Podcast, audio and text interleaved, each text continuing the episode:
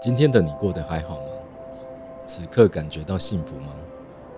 我是吴淑远，欢迎您来到诚品生活新店。接下来我将朗读一段文字，摘选自赫孟·赫塞的著作《流浪者之歌》。当一个人以孩子般单纯而无所寄求的目光去观看，这世界是如此美好。夜空的月轮和星辰很美，小溪、海滩、森林和岩石。山羊和金龟子，花儿和蝴蝶都很美。当一个人能够如此单纯、如此觉醒、如此专注于当下，毫无疑虑地走过这个世界，生命真的是一件赏心悦事。